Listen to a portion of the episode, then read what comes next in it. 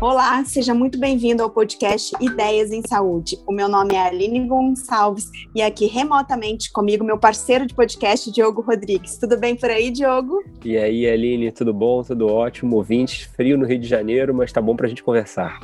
Tá friozinho mesmo, Diogo. E olha que o papo tá frio, mas o papo é quente, hein? Oh, olha aí. Vou dar uma Vou te falar, vou dar, vou dar um spoiler aqui. Diogo, a gente gosta de falar sobre carreira, a gente já conversou sobre carreira médica com diversos players do mercado, né? Mas é a primeira vez que a gente vai dar voz a um jovem médico, médico residente, e que vai contar para a gente um pouco a sua história, o seu percurso até aqui e como ele vem planejando a carreira dele desde já. Eu, a gente vai conversar hoje então com o Rafael Franco. Rafael Franco, ele é fundador do Papo de Clínicas no Instagram, que já tem quase 80 mil seguidores, é um fenômeno, Diogo. Tem o Papo de Onco também, outro Tem fenômeno. o Papo de Onco. e atualmente o Rafael é residente de Oncologia Clínica do ICESP. Rafael, seja muito bem-vindo ao podcast Ideias em Saúde. Muito obrigado, Amine. Muito obrigado, Diogo, pelo convite. Fico muito lisonjeado por, pela oportunidade de representar aí meu, a, a classe dos residentes aqui na, na no, no, podcast, que já recebeu tantas mentes brilhantes aqui, pessoas influentes, assim, no cenário da saúde nacional. E, cara, eu acho que vale a pena essa perspectiva é, de quem está no começo da carreira, né? Quem está a gente brinca dizendo que os residentes não são oncoblastos, né? Os que estão, nós que estamos aí no comecinho da carreira, a visão, as ansiedades e tal, e como eu, eu planejei um pouquinho da minha carreira e o que eu tenho de perspectiva de, de, de planejamento, de plano de voo aí para os próximos anos. Quem sabe alguém pode absorver alguma ideia legal e eventualmente depois entrar em contato com para trocar ideias. Eu acho que pô, pode ser uma oportunidade de crescimento mútuo aí. Acho que vai ser Com muito certeza, bacana. Rafael. E para quem está ouvindo a gente agora no Ideias em Saúde, conta um pouquinho para a gente da sua trajetória até aqui. É, você estudou aonde? Por que, ah. que você decidiu fazer essa residência? Conta para gente. Muito bacana. Cara, eu, come... eu sou de Natal, né? Eu sou do Rio Grande do Norte. fiz faculdade na Federal do Rio Grande do Norte. Me formei em 2015. Depois servi um ano na, na Força Aérea. Acabei de descobrir aqui que que o, o Diogão aqui também foi, foi irmão de arma aí, serviu também na Força Aérea, que eu adorava, adorei essa etapa da minha, da minha carreira também. Após a minha, a minha, meu ano de serviço militar, eu vim para São Paulo, fiz residência de clínica médica no, no HC, né, no Hospital das Clínicas da Faculdade de Medicina da USP, dois aninhos e depois ingressei na residência de, de onco também na USP, lá no ICESP, onde eu estou cursando atualmente o R5, né? E aí, é, para vocês verem, né, assim, é, é o, o, é o que a gente estava falando, é a linhazinha de produção, né? Todo médico faz isso, faz a faculdade, faz a, a estuda para caramba, né? O primeiro sonho é o vestibular, todo mundo sonha em passar. Depois o grande sonho é a residência médica, você sonha em passar e passar no passar na USP era o meu grande sonho enquanto acadêmico. Realizei esse sonho e vim para São Paulo. Depois o meu sonho era fazer oncologia no ICESP, graças a Deus realizei também.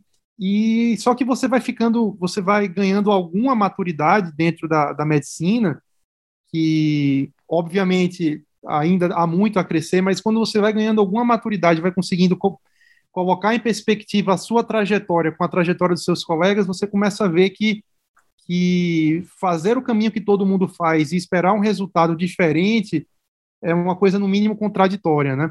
Então, é, e esse, essa, essa percepção me veio muito, muito cedo na minha, na minha trajetória acadêmica, digamos assim. E aí eu, é, é, é o momento que entra talvez um dos, um dos feitos que eu mais me orgulho durante a minha residência, que foi a criação do, do Papo de Clínica, né? que é, hoje, para mim, é uma empresa, é uma empresa de educação médica, e que constitui para mim uma fonte de renda alternativa aos plantões, que era uma coisa que eu sempre detestei fazer.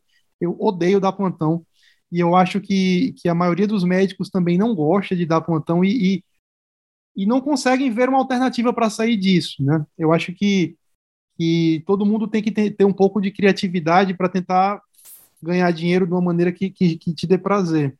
E aí, a mini Diogo, quando eu era residente de clínica, no meu R1 de clínica, eu jun me juntei com alguns colegas de, de residência na época, todo mundo R1, e a gente teve a ideia de criar é, uma empresa, uma empresa entre assim, no começo o papo de clínica ele surgiu em conjunto com outro um outro perfil que chama papo de cirurgião. E... Só para contextualizar, isso foi em que ano, Rafael? Isso o foi papo em 2000 de e o papo de clínica surgiu em do, começo de 2018. 18. É. Eu era, eu era, tinha acabado o meu R1 de clínica, tava, na verdade eu ainda era R1 de clínica, foi mais ou menos em janeiro, fevereiro de 2018. E aí a gente criou esses perfis dentro de uma estratégia de marketing digital. A gente tinha estudado um pouco sobre marketing digital e tinha o conceito de que era necessário gerar um argumento de autoridade primeiro, antes de vender um produto. E esse argumento de autoridade, a gente construiu ele através de uma produção sistemática de conteúdo, conteúdo de educação médica, e que começou, cara, começou com zero seguidores, né? A gente começou no boca a boca, rapidamente tomou, todo o HC já seguia a gente, em pouco tempo a gente chegou nos mil, dois mil seguidores, depois cinco, depois dez, quinze, hoje nós, nós temos 89 mil seguidores, o Papo de Clínica, e é hoje uma fonte de renda, uma fonte de renda alternativa para mim e para no, o no time, que na verdade o nosso time é um time de 10 médicos, né? Eu comecei sozinho, depois eu convidei um colega que era meu R+, e hoje é meu sócio na empresa, que é o Dante. Ele é, ele é médico intensivista formado pela USP também, ele é o chefe da UTI do ICESP atualmente. E depois nós montamos um time com oito médicos editores. São editores associados, produzem conteúdo com a gente e a gente faz parceria na, na produção dos cursos. E a nossa outra página, que é o Papo de Cirurgião, eles viraram uma empresa, uma empresa de formação, um, curso preparatório para a uh, prova de residência médica, o primeiro curso preparatório que montou um modelo de KeyBank no Brasil, um banco de questões. É um modelo muito utilizado nos Estados Unidos, que a galera usa, contrata banco de questão para estudar, e é uma coisa que no Brasil nunca pegou. E esse é, é o primeiro produto que, que, pelo menos que eu saiba, não sei se tem outro, mas é, e virou, virou o primeiro produto e hoje eles têm uma empresa, tem, tem ponto físico, eles já acabaram a residência, né? E, então eles estão dedicando mais, mais fortemente a isso. Então, esse foi um dos primeiros elementos da minha carreira no sentido de tentar me diferenciar, é, tentando primeiro ter uma fonte de renda alternativa, fazendo uma coisa que eu adoro, que é ensinar. Eu adoro ensinar. E produzindo conteúdo, gerando um argumento de autoridade para mim, para minha pessoa, né? Esse foi o primeiro passo. E aí, tempo foi passando, eu criei o meu perfil profissional, ainda no R4 da Oncologia, que é um perfil que hoje eu ainda.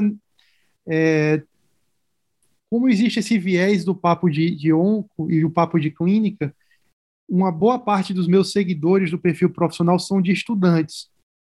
Isso é um perfil que eu pretendo mudar gradativamente quando eu passar a produzir mais conteúdo. Eu gostaria que o meu que o meu perfil profissional ele fosse para um destinado para um público de pacientes, de leigos, né?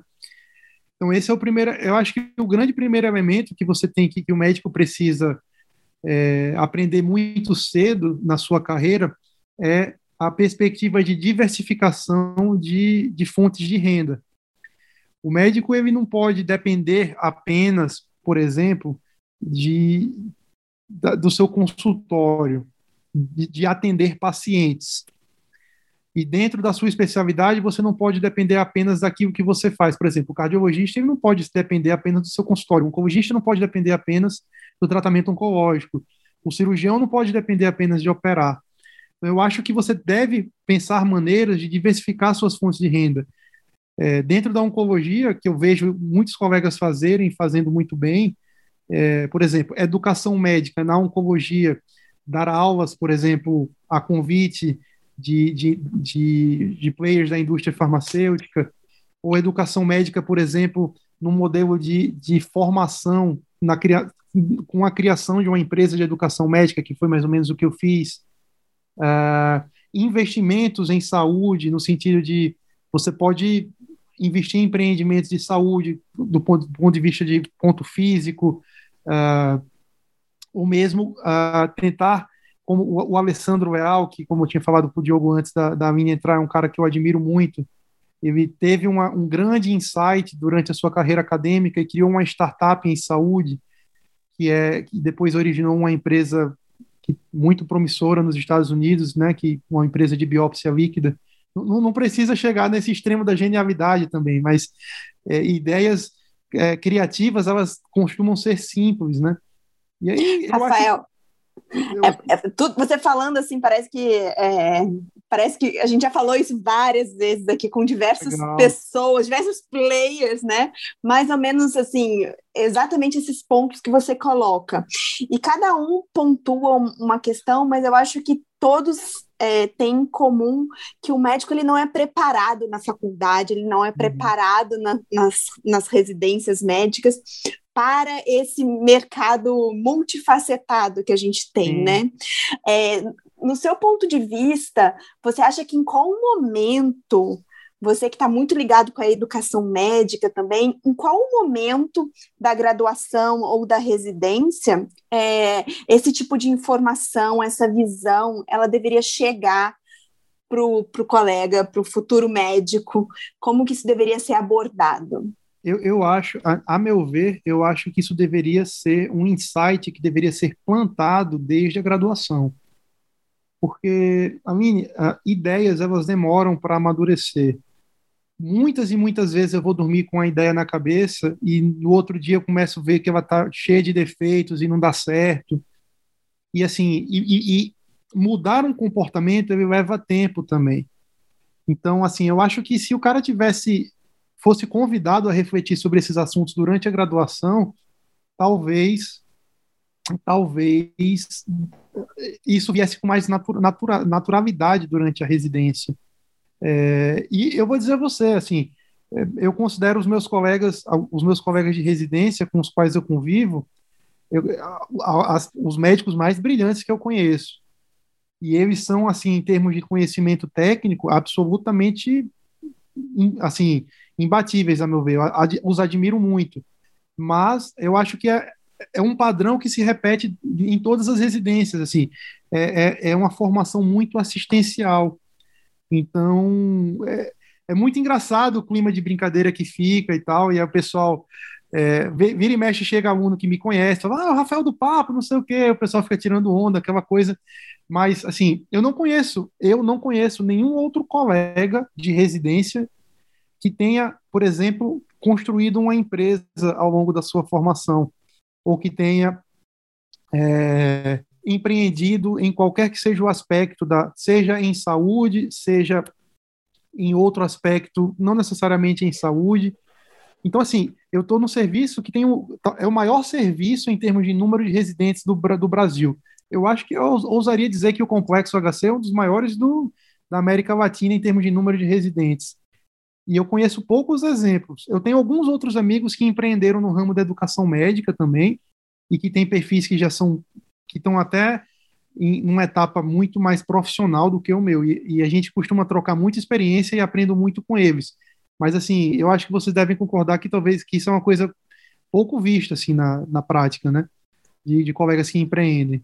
É, Rafael, a gente a gente já já conversou aqui com alguns grandes empreendedores jovens, assim, né, da geração aí de 20, 20 e poucos, 30 e poucos anos, é, o próprio Bruno Lagoeiro, que é o CEO da PebMed, que agora foi, foi adquirida pelo grupo Legal. AFIA, é, que falava muito sobre essa questão, assim, e o Vander Cortez também, que já conversou com a gente duas vezes, o CEO da BIP Saúde, é, que falava que essa questão do empreendimento, ela, na verdade, é quase como se fosse uma coisa fora da da realidade da, do médico, né? No, no, no, sentido de que o, o, médico deveria, ele deveria estar preocupado em ir para a beira do leito e ler e estudar as síndromes e saber tratar as doenças, né? E a preocupação do Vander, por exemplo, nesse sentido, era que o, o, o médico, ele precisa, o estudante de medicina precisava aprender também que existia um papel também no empreendedorismo, né?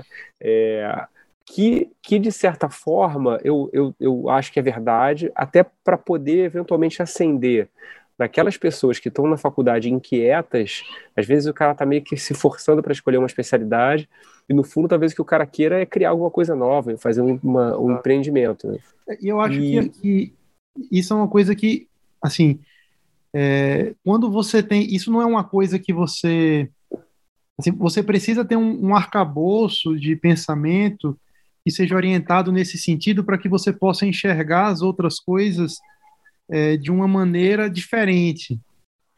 Uma coisa é alguém que vai aprender um, conteúdo técnico por aprender, para passar na prova, para tratar uma doença. Outra é você ter um pensamento empreendedor. O que é um, o que é um pensamento empreendedor?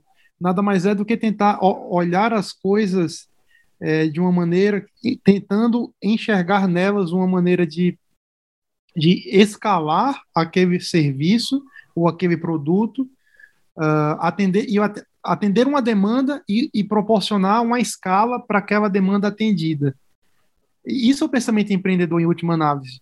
É tentar. Então, quando você vai, por exemplo, vai ler, vai estar construindo o seu conhecimento médico durante a faculdade, você vai aprender sobre infarto, vai aprender sobre, sei lá, qualquer doença que seja. Você já teria, em tese, uma capacidade de, por exemplo, tentar aprender aquela doença sobre a ótica da, da pessoa que vai comprar o seu serviço, entender, tentar enxergar as demandas dela, como atendê-las e se você consegue é, dar escala a esse serviço prestado. De maneira muito simples, eu acho que esse é o pensamento empreendedor, entendeu? Vamos lá, então. Para o pessoal que está escutando a gente agora, você tem bastante é, é, um público muito grande na, na, gente da faculdade de medicina, jovens médicos, enfim para a gente poder destrinchar um pouquinho sobre a tua história, como é que você começou isso tudo. Você é de Natal, você fez faculdade no Rio Grande do Norte. Isso, fiz na Federal do Rio Grande do Norte, terminei em 2015. Quantas pessoas da sua turma saíram do estado? Isso é uma coisa comum? Você já se diferenciou aí? É, como é Cara, é, isso é uma coisa uh, para ser bem objetivo, que, que eu consigo, de colegas de turma que vieram para a USP, especificamente, foi eu e mais cinco colegas, nós viemos em seis. Alguns colegas, eu diria talvez mais uns, uns cinco, minha turma tinha 45 alunos, é né, uma turma pequena para o, para o que está acontecendo hoje no Brasil em termos de faculdade de medicina. Eu diria que dois terços da turma ficou em Natal e do terço que saiu, uns, uns cinco, cinco, seis vieram para o Sudeste e os demais ficaram em estados vizinhos do Nordeste. Então, é, é, tem sido uma realidade cada vez menos frequente. E, e eu acho que vai ser uma realidade cada vez mais fre menos frequente, porque as pessoas estão fazendo mais uh, medicina em faculdades privadas, e muitas delas a, a, usando fiéis, recursos de financiamento, e aí eu acho que vai ficar mais difícil você sair do seu estado do ponto de vista financeiro. Você vai ter que atender essa demanda de pagar o seu financiamento, talvez ficando em casa isso seja mais fácil. Pelo menos é uma tendência que eu tenho observado. Porque aí você já meio que fez uma, um primeiro passo, por assim dizer, para correr um risco, que é um tema que, que é, é, recorrente nessa questão do empreendedorismo. Sim. Foi fazer uma, uma especialização em clínica médica e depois foi fazer oncologia criou aí essa, essa empresa, fugiu do, do lugar comum, por assim dizer, para ganhar dinheiro. É uma coisa que a gente sempre fala, a gente já ouviu várias pessoas falando a respeito do, da tentação que é você trabalhar para ganhar dinheiro, né? Uhum. Você vender a tua hora de vida para ter um retorno, você ganha lá os teus não sei quantos é, reais, aí chega no final do plantão, gasta tudo na primeira hora no shopping center, exatamente para poder é. É, se livrar do estresse de ter, de ter dado aquele plantão. É. Exato essas coisas que você, essas decisões que você foi tomando, isso foi intuitivo ou você teve algum tipo de mentoria, alguém te ajudou? Você foi meio que pedindo ajuda? Cara, isso foi bem intuitivo, assim, eu venho de uma família de, de em que empreender é uma coisa muito, empreender, eu digo, meu pai sempre foi comerciante, todos meus tios são comerciantes, meu, meu avô era, era comerciante, então, cara, eu acho que isso foi uma coisa que muito que eu vi em casa, assim, de que o natural o natural era que, é que as pessoas crescem comprando e vendendo coisas, entendeu? Isso foi meio que o que eu aprendi em casa. E, mais uma vez, eu acho que, que, que eu vim de um modelo, acho que todos nós, eh, vim, nós somos filhos de um modelo aí de, de, formação tecnicista. E eu acho que assim, a gente está, sobretudo a galera que é mais que se formou mais antigamente ainda, em que o mercado médico era muito mais escasso, em que o mercado médico era baseado em boca a boca e que ainda era confortável para o médico, onde tinha um número pequeno de médicos, talvez isso fosse até mais forte.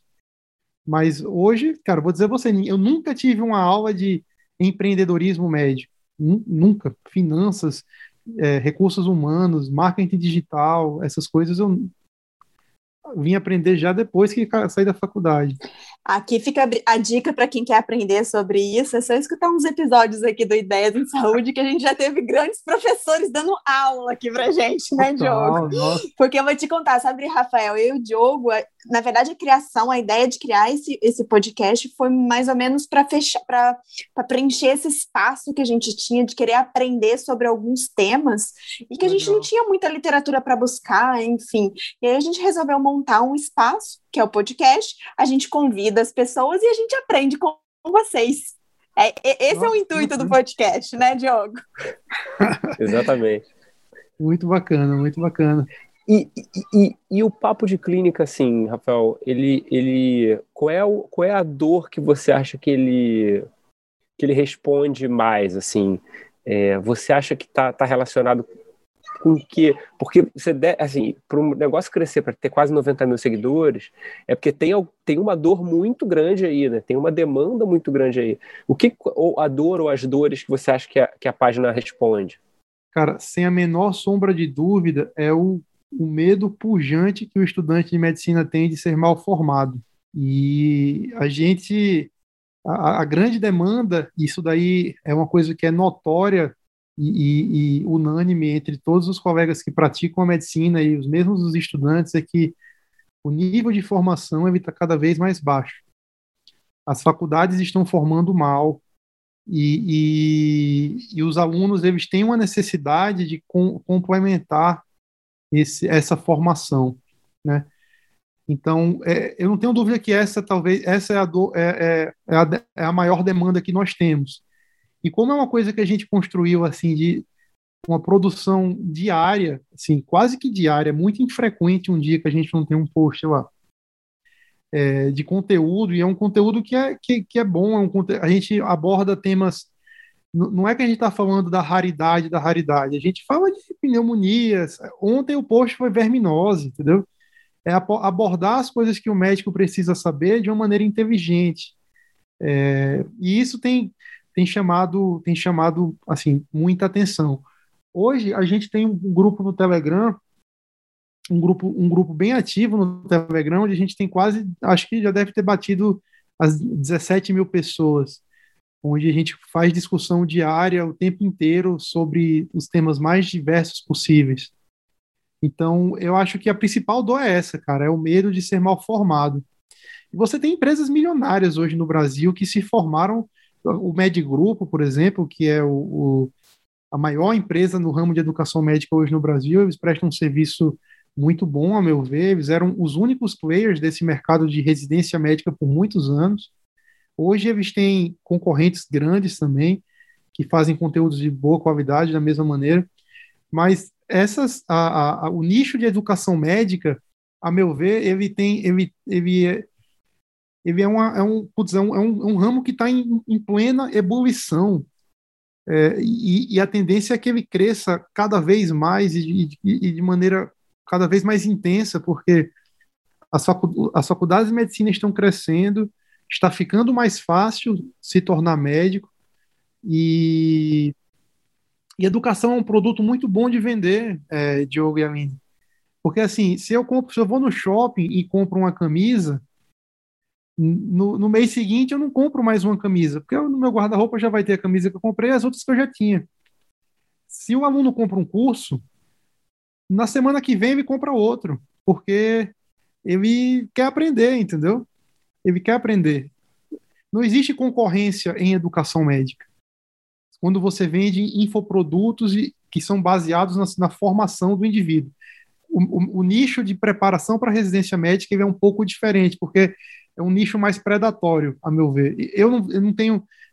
Nós do Papo de Clínica não, não, não, nunca miramos nesse nicho, porque é uma coisa que filosoficamente a gente não concorda muito. Mas, mas o cara que compra um, o nosso maior o nosso maior produto hoje, por exemplo, é o, é o papo de antimicrobianos, um curso de, de antimicrobianos. A gente já teve quase mil alunos nesse curso. Cara, o cara compra na segunda edição ele compra de novo. E se tem um curso bacana de pronto socorro ele compra também. Porque o cara quer aprender e, e, Você está falando, não sei se o Diogo vai lembrar, mas na minha época a gente comprava um cursinho de eletrocardiograma do, do professor Enéas aqui no Rio. Exato. Você teve esse curso, Diogo? Eu já ouvi falar. Na minha época não tinha internet, época, não tinha curso época. online, não tinha nada disso. Curso, curso de eletrocardiograma com o professor Enéas Carneiro. Com o é professor Enéas, Enéas. Exatamente. Eu continuo sem saber ver eletro. Pra você ver. Pra você ver. Então tem demandas que vão ser sempre. Assim, eu acho, eu acho educação médica o melhor nicho para ser explorado. Assim, é muito prazeroso ensinar. E a tecnologia ela veio só favorecendo e, e fomentando esse Total. mercado de, de, de, de educação, né? E permitindo que a educação chegue a qualquer canto do país, a qualquer canto do mundo, na verdade, né? Então, assim, é, é- sem sombra de dúvidas, é um mar de oportunidades para quem quer investir nesse caminho. Rafael, mas você falou pro Diogo que você não tem mentor, que você não tem coach, que você não tem. Você nasceu assim, inspirado, né? Cara, tentativa e erro, cara. Tentativa É de e erro. casa, eu é de casa. Eu acho que o grande mentor da humanidade é esse, é tentativa e erro. Mas qual é a dica que você dá para quem está ouvindo a gente, que está começando, seja lá no, no curso de medicina ou começando na residência, é, é, focar, como focar, como, como se encontrar, como decidir o que você quer fazer, vai, vai tentando, vai dando cabeçada, errando, para que um dia A se minha- acerta, ou você primeira- cola em al- alguém que você acha que é um exemplo bom para seguir. Sim. Como é que, como é que faz? Nossa, eu acho que se, se a pessoa tiver a oportunidade de, de, de ter alguém que se dispõe a ensinar, assim, se aproximar de grandes exemplos é fundamental. É, assim, em termos de, de, de, de empreendedorismo e tal, de montar empresa, essas coisas, é, eu nunca tive, eu nunca tive alguém que chegasse para mim e fiz, falou assim, ah, faça isso, faça aquilo, não sei o quê. Mas dentro da medicina, eu tive alguns mentores e pessoas que para mim são exemplo, que são referências de médico para mim.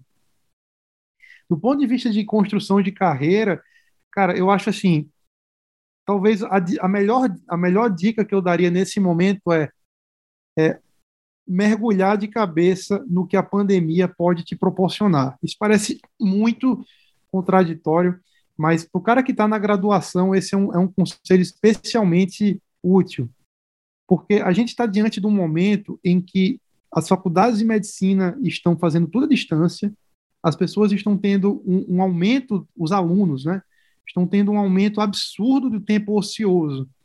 E existe um, um, um, uma, uma ideia geral de que é isso mesmo e que tá todo mundo no, num, num barco, num barco ruim que está afundando e é isso mesmo. Cara, nunca na história da humanidade as pessoas vão ter uma oportunidade como essa de se sobressair. Nunca os alunos de medicina vão ter outra, outra quantidade de tempo livre como estão tendo agora. E as pessoas estão assistindo Netflix, jogando videogame, e porque a pandemia é assim, entendeu? É, existem as pessoas que estão tendo uma afetação objetiva e as pessoas que estão tendo uma, uma afetação subjetiva. Claro, tem gente que perdeu parente, tem gente que, enfim, vivenciou visceralmente a, a, a, a, tragédia que é a pandemia, mas outras pessoas estão afogadas num mar de, de sofrimento subjetivo, muitas vezes imotivado, e, e numa sensação, e num, e num, enfim, numa inércia sem fim. Em nenhum momento as pessoas vão ter essa oportunidade de, de se destacar e de passarem dos seus pares. Então, cara, eu acho que assim, tá na faculdade de medicina, sou estudante de medicina, ou sou residente o estudante ele está construindo. Então, cara, esse cara ele primeiro ele tem que sair da faculdade sabendo falar inglês, isso é o mínimo, isso é o mínimo. O cara tem que sair da faculdade tendo noções mínimas de, de, de finanças, de, de uh, empreendedorismo, marketing digital, é, noções mínimas. O cara não, não precisa ser o, o, o, o, Ícaro de Carvalho, não precisa ser um, um, um grande sábio né, da, da, da, publicidade. Ele tem que ter noções, entendeu? E ele tem que ter na cabeça dele a ideia de que, em algum momento, ele vai precisar ser, usar da sua criatividade para é, fazer alguma coisa que não seja prescrever um remédio ou abrir uma barriga ou fazer qualquer coisa que todo médico sabe fazer. Então, essa, essa noção, essa semente tem que ser plantada no aluno da graduação. O cara que está na residência, esse cara ele precisa parar arestas que, não, que, que, que eventualmente ainda existam. Então, o cara tem que ter uma noção mais sólida de, de, de, de, finanças e aí saber um pouco de investimentos, saber o que fazer com o excedente do seu, do seu ganho patrimonial. Esse cara ele está na, na, na linha, assim, tá na iminência de entrar no mercado de trabalho. Então esse cara tem que saber muito objetivamente como ele vai agregar valor ao seu serviço, entendeu? Ah, ele vai sentar no consultório e esperar que o paciente chegue para ele na boca a boca? O paciente não vai chegar, cara. E quando chegar, o que, que ele vai fazer? Como é que ele vai mudar a experiência de atendimento que o paciente teve, teve com ele? O, o residente ele precisa refletir continuamente sobre isso, sabe? Como fazer um básico bem feito, um pré-consulta, um pós-consulta, como você assistir o seu paciente depois ao longo do segmento, como criar o vínculo. E, eventualmente, o maior desafio para o médico, a meu ver, o maior desafio é, é ele descobrir como escalar os ganhos da sua profissão. Né? O médico é um prestador de serviço por natureza, ele presta serviço individualmente, um paciente de cada vez não se enriquece, nem não se ouviu falar na história da humanidade de alguém que se enriqueceu atendendo uma pessoa por vez ou prestando o seu serviço uma vez de cada vez, entendeu? As pessoas que enriqueceram, elas conseguiram é, escalar o serviço que elas oferecem. Esse é o desafio do médico, o maior desafio do médico é como escalar o serviço que ele presta. Não dá para você atender. Hoje a gente ainda tem uma facilidade que é a teleconsulta, dá para você é, aumentar um pouco a sua jornada de trabalho, etc. Mas tem que pensar em como escalar. Vai escalar na forma de educação, vai escalar na forma de um serviço de assistência, vai escalar na forma de, da contratação de outros médicos para trabalharem por você, levando a sua marca que você vai construir. Como que você vai estender a sua marca para os outros médicos atenderem, é, se beneficiando dessa marca que você construiu, entendeu? Então, sem dúvidas, eu acho que esse é o maior desafio em termos de empreendedorismo para qualquer médico, é descobrir uma maneira de escalar os seus ganhos. Tem um desafio também que eu acho que é importante, que assim, que além de fazer isso tudo, tem a questão também de equilibrar isso com a carreira, né? Porque assim, a, a, tipo, a gente estava falando um pouco antes de começar a gravar, né? Quer, até querer te ouvir, porque assim, você tem planos de continuar a tua, a tua educação, né? E aí, Sim. cara, tipo assim, você também é, é, equilibrar isso é uma coisa muito difícil, né? Porque muitas vezes envolve é, você pensar no médio prazo, pensar onde é que eu vou estar, tá, aí onde é que eu vou estar tá como médico, onde é que eu vou estar tá como empreendedor, como é que eu vou equilibrar as duas coisas, tem que entrar uma família no meio aí, e aí como é que faz isso? Como é que Exato. você vê isso? Cara, eu acho, eu acho que para ser bem, para ser bem sincero com você, Diogo, eu acho que ah, em termos de conhecimento técnico, termos de conhecimento técnico, é, a formação Existe, existe uma etapa da sua vida em como, enquanto médico em que você vai adquirir a formação que será responsável por 90, 95% da qualidade do serviço que você vai aprender, que você vai, da assistência que você vai prestar para o seu paciente, tá? É, esse percentual, a, referência é a minha cabeça, tá? Mas assim, é, é, 95% do que você da, da qualidade do que você vai oferecer para o seu paciente ela vai ser aprendida num período da sua vida, que, a meu ver, chama residência médica. O médico, claro que você tem que ter uma graduação absolutamente sólida para que você tenha acesso a uma boa residência médica. E aí, cara, quando você faz uma residência médica de qualidade, você está apto a atender com qualidade a maioria das suas demandas. Tá? O que você faz além da sua residência médica é, é, é algo para realização pessoal, entendeu? O cara que faz, por exemplo, deu, assim, eu acho que eu vou apanhar dos meus colegas oncologistas. Eu não sei nem se a Aline e se o Diogo concordam com o que eu vou falar agora. Mas eu acho assim que o acréscimo de benefício que um cara que é ultra especialista numa determinada área da oncologia, o cara, o cara só faz, sei lá, é, histologias, é, histologias especiais da mama, não sei o quê. Cara, eu acho que esse cara, com certeza, sabe 10 milhões de vezes mais mama do que eu. Mas no dia a dia, no grosso, o conhecimento desse cara, ele impacta a vida das pessoas, a meu ver, de uma maneira menos relevante, por exemplo, do que uh, um cara que, que vamos supor, um, um, cara que é um oncologista geral e tem um consultório com 200 pacientes, e esse cara, por ser ultra específico, ele tem um consultório menor. Então, assim, você essa ambição de continuar se especializando é algo que você faz porque você gosta, porque é uma coisa que você quer se sentir realizado de dizer, putz, eu estou aprendendo o mais profundo que eu posso para oferecer para o meu paciente. E do ponto de vista de ganho, a, a, vida, ela, ela, as escolhas que você faz na sua vida, elas não são, vou fazer isso porque dá mais dinheiro. Não é assim. Você faz o que você gosta. É um, é um equilíbrio entre, entre cada coisa.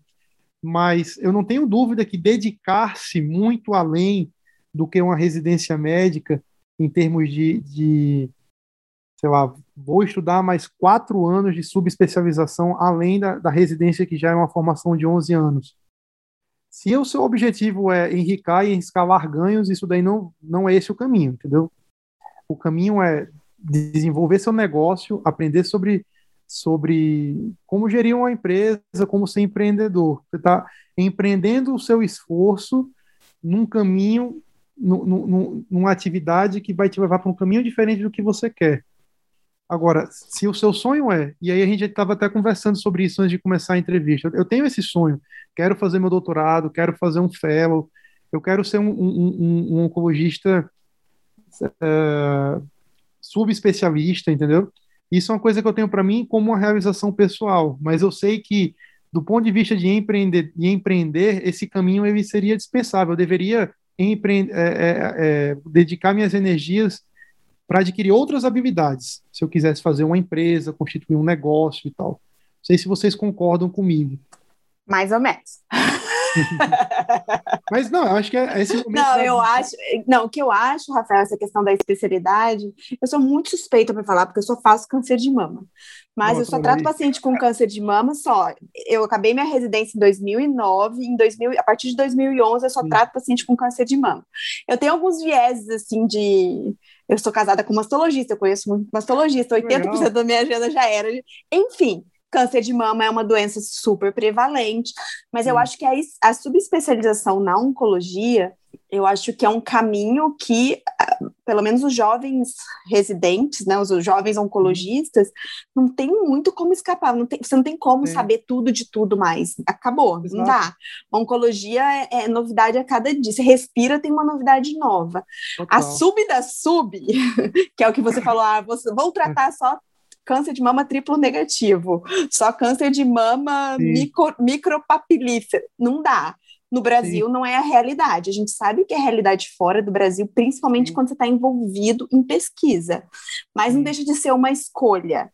É um caminho mais longo, é, talvez não te remunere tão bem a curto prazo, mas é uma escolha.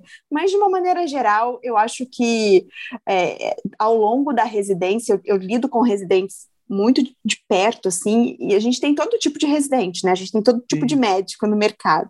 Então, Sim. tem aquelas pessoas que são que super se destacam e tem aqueles que estão ali cumprindo tabela para para uhum. pegar o diploma. Então, eu acho que é, é um momento crítico para você mostrar alguns caminhos que a especialidade, uhum. a gente está falando aqui da ONCO, mas as outras também, te, te proporciona para seguir, né? E você pode escolher, ou você pode fazer o caminho tradicional e, sim, e se contentar. Sim. Mas eu acho que vai muito do perfil de cada um, né, Rafael? Total, total.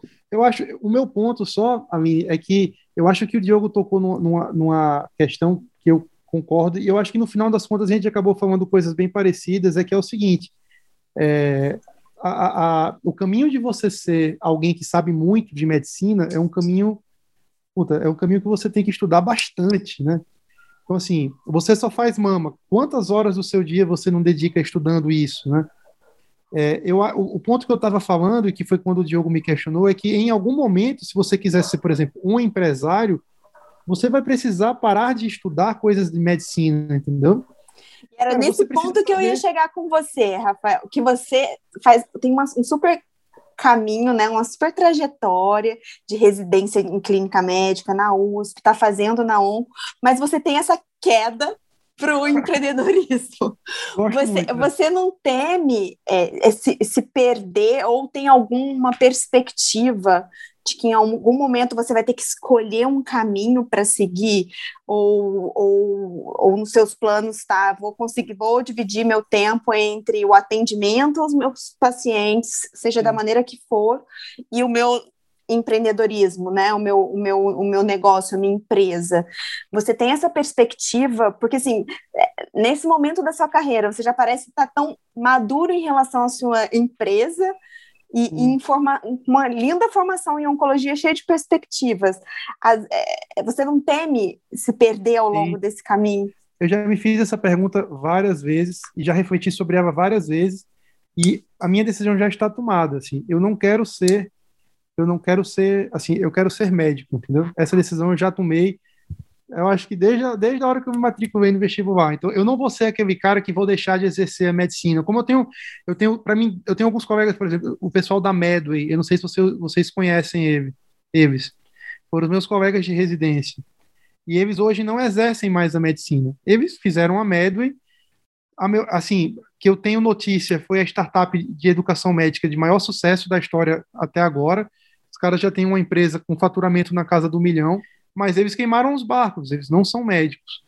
Eles, eles, são, eles não exercem mais a medicina. Eu não vou seguir esse caminho. Eu quero ser médico, quero ser paciente, eu nunca vou deixar de ser médico. Eu gosto da assistência, eu gosto de oncologia pra caramba, de, de pô, da, da gratidão, da, toda aquela dinâmica emocional que você tem com o seu paciente. Então, se em algum momento é, a, a, eu precisar fazer essa opção de maneira muito clara e evidente, vai ser pela medicina, porque é o que eu adoro fazer.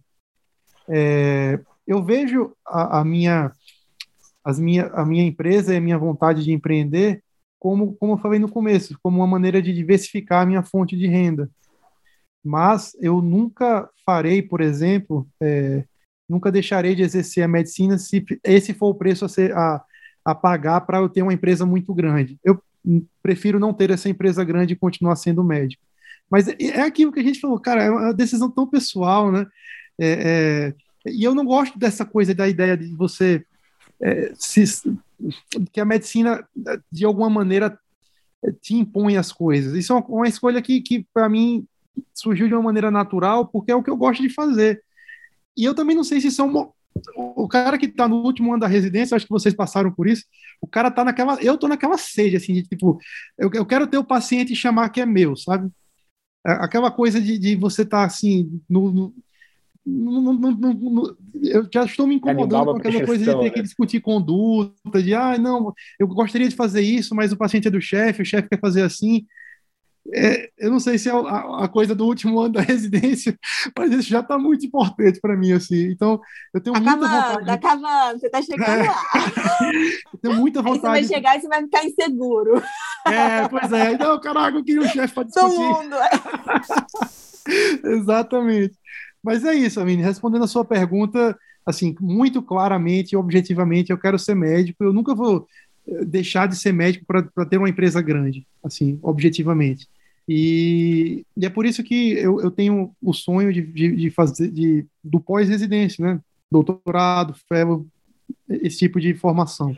Tem, tem uma coisa, Rafael, que só para sintetizar o que você e a Aline falaram a respeito dessa questão da, das escolhas, né, é, de especialização também, tem uma lei que é, que é bastante conhecida, que é chamada lei ou princípio de Pareto, que fala sobre a divisão é, das coisas não serem é, totalmente equidistantes, né? Então é também chamada de lei 20 para 80. Então 20% dos mais ricos têm 80% dos, da, da, renda do mundo, 20% uhum. dos atletas participam das 80%, 80% das competições, enfim.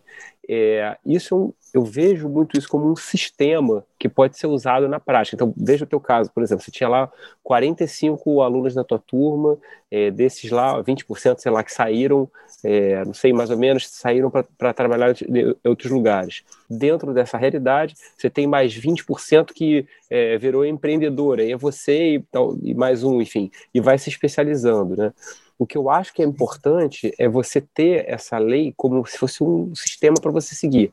Ou seja, é, não queira ficar entre os 80%, queira sempre ficar entre os 20%. Você vai ter que fazer um esforço para se separar dos 80%, mas uma vez que você chegou aos 20%, talvez o esforço que você vai ter que ter para estar tá entre os quatro, cinco primeiros já vai ser tão grande que talvez você não precise. Talvez você uhum. possa, dentro desses 20, você se diferenciar numa outra hierarquia, ou seja, você chegou numa especialidade, você está lá entre os 20, agora você também quer ser empreendedor, aí você também está entre os 20, quando você vê, você está totalmente diferenciado de todo mundo.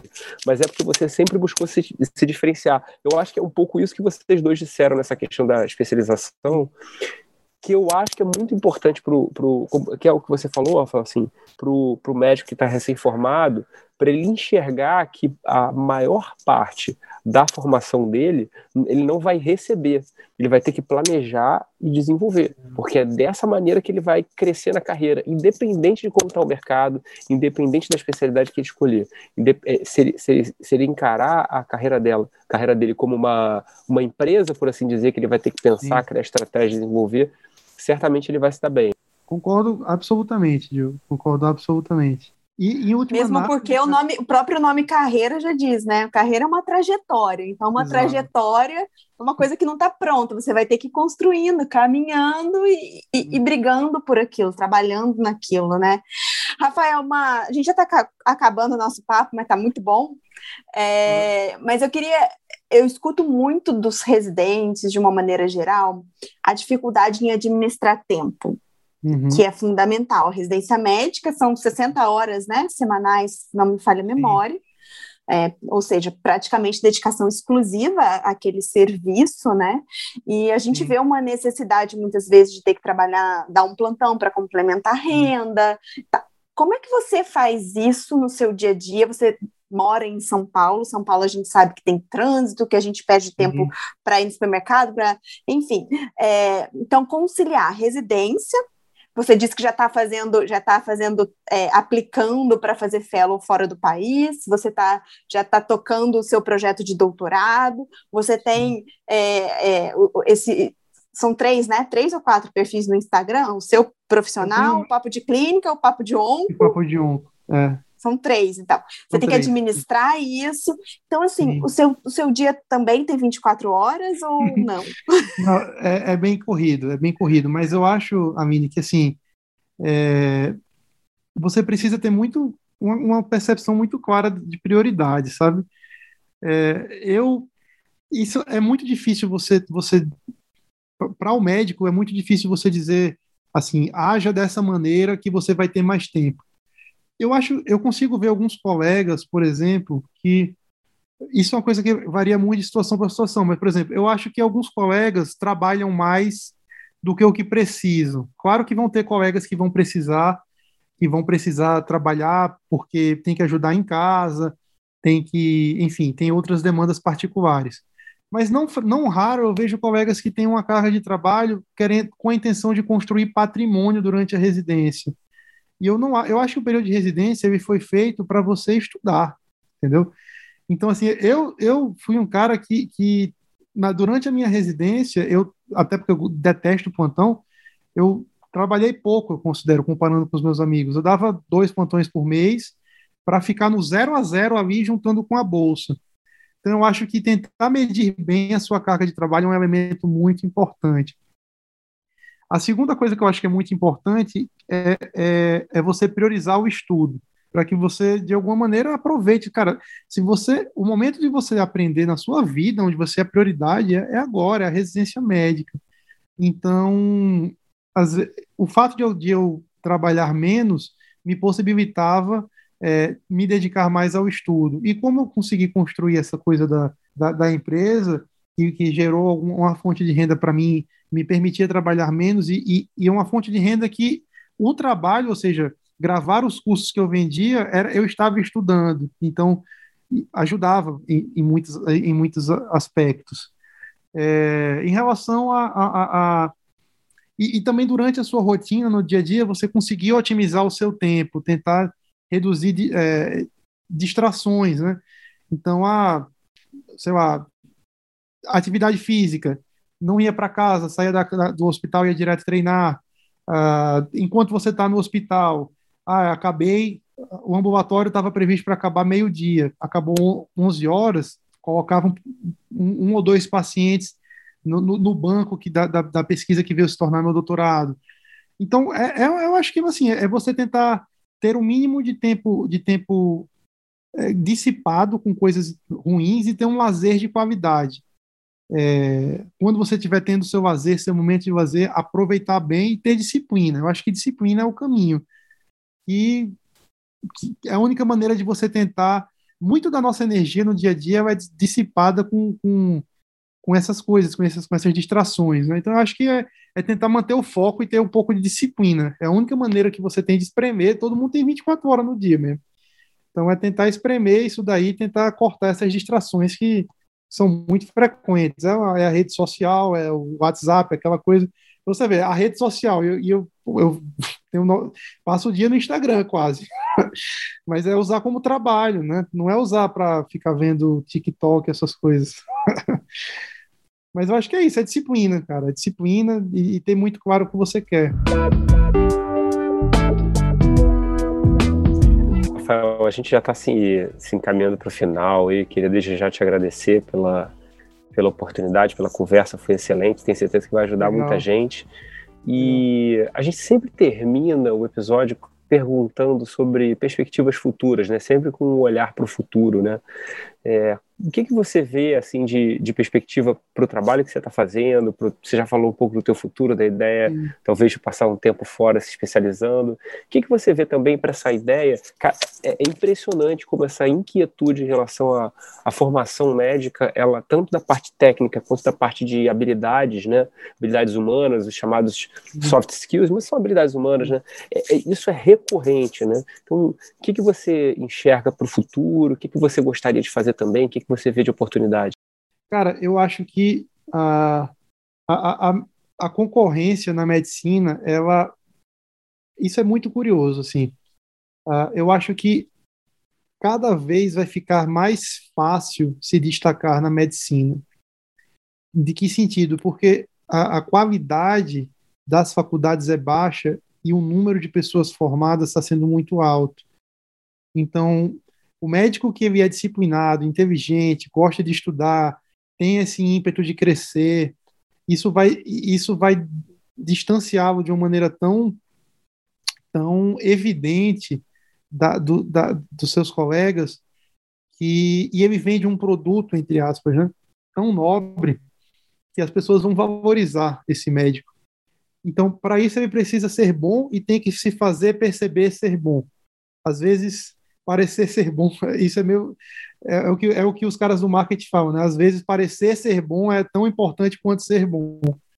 Então, eu acho que o futuro da medicina, cara, enquanto carreira, é, é se tornar uma especialidade, é, é, se tornar uma profissão que vai exigir cada vez mais do, do médico e as pessoas vão, vão em, se entregar cada vez menos para a especialidade. As pessoas que optarem por se entregar de maneira intensa e, e, e fazerem uma carreira bem desenhada, essas pessoas vão sempre ter lugar. Eu acho que a mensagem é de é, é positiva no final das contas, é que eu acho que as pessoas que tiverem esse pensamento diferente, elas vão, vão sempre ter espaço. E, e, cara, assim, uma coisa que é muito importante é, é você fazer o que você gosta. Isso é uma coisa muito perigosa, você assim, você não pode fazer apenas o que você gosta, mas nunca faça o que você não gosta. É, então, o, o, equilíbrio entre algo que te dê, que te dê prazer, a, a, a, cujo exercício te dê prazer, precisa ser equilibrado com o retorno que você tem e com o, o tempo que você vai ter para outras coisas que não aquilo. É, você precisa ter muito claro que essa escolha precisa ser feita sob essa ótica. Não faça apenas o que você gosta. Assim, por exemplo, eu fiz, eu fiz clínica para fazer hemato. Eu adorava hemato e adoro, acho uma especialidade deliciosa de estudar. Mas é uma especialidade que me daria uma qualidade de vida que não me deixaria feliz. E que, a meu ver, né, isso é uma interpretação pessoal, é uma especialidade que cujo dia a dia não me, me instigaria tanto quanto a um que me, me instiga. Então eu optei, acabei optando fazer onco, que é uma especialidade que nunca tinha passado pela minha cabeça. Eu escolhi fazer dois meses faltando para a prova e me encontrei absolutamente realizado nela. Mas porque a onco ela me, me realiza não apenas no, durante o meu exercício, mas o tempo que ela me dá, por exemplo, para fazer outras coisas e pensar sobre outras questões da vida, questões filosóficas, religiosas, que é uma coisa que eu gosto muito também. Então, eu acho que é isso. Eu acho que, que o mercado da medicina ele sempre vai ser desafiador e, e sempre vai recompensar bem aqueles que, que souberem se destacar. E o caminho da felicidade na medicina é você conseguir balancear o retorno e fazer aquilo que você gosta. Acho que um, um grande resumo seria isso. Afinal, o que a gente está falando aqui é sobre felicidade, não é isso? É isso, é isso. E oncologia é lindo mesmo. É, não, eu sou, Foi uma ótima opção. Tá Sou doido. apaixonada. Eu não tive nenhum Mas é isso aí. milésimo de segundo de arrependimento. Não, não. E você, ó, tem todo o perfil de oncologista. Já, já é um oncolo, praticamente É. oncologista, né, Diogo? Com Mas, certeza. pessoal, resumindo, então, esse papo foi super interessante, né? Acho que o, o que finaliza tudo aqui é que é é uma trajetória que cada um, cada indivíduo, seja médico ou não médico, tem que planejar, tem que perseverar, tem que Sim. gostar, tem que ter um bom relacionamento com os parceiros. A gente já conversou muito sobre essa questão do networking também, como é que é importante você você ter um bom relacionamento no seu dia a dia com seus colegas de residente, com seus preceptores, depois com seus colegas de trabalho, enfim, porque o ambiente de trabalho também ele é totalmente é, relacionado à sua felicidade no final do dia, né? Total, Eu total. trabalho com o Diogo assim todos os dias, então eu sou muito feliz, sabe? Que legal, que bonito. Privilegiado, É, ele, ele escolheu me atender nos mesmos dias que eu tô na clínica, não sei o que que é. Enfim, Para uma conseguir tempo para gravar o podcast, que a agenda, a agenda dela tá sempre muito lotada, tem que arrumar um tempinho para encaixar a gravação do podcast, entendeu? Muito bacana. Mas, Rafael, eu gostaria muito de agradecer a sua disponibilidade. A gente demorou, foram várias marcações, desmarcações, enfim, uma agenda super Sim. concorrida, sabe, Diogo? Mas deu tudo certo. Graças Queria a agradecer, foi muito bom o papo. Acho que você vai ajudar Legal. muita gente, que realmente é, é inspirador conversar com você. E eu espero que as pessoas que estejam ouvindo a gente também tenham gostado do nosso papo. Muito obrigada Eu e até a agradeço. próxima, viu, Diogo? Um beijo para vocês. Tchau, pessoal. Valeu, Muito obrigado, obrigado, pelo convite. Conte com a parceria aí para os próximos anos, para o que for preciso, viu? Foi um Obrigado, prazer. Rafael. Obrigada, Valeu, tchau, tchau. Obrigado. Tchau, tchau.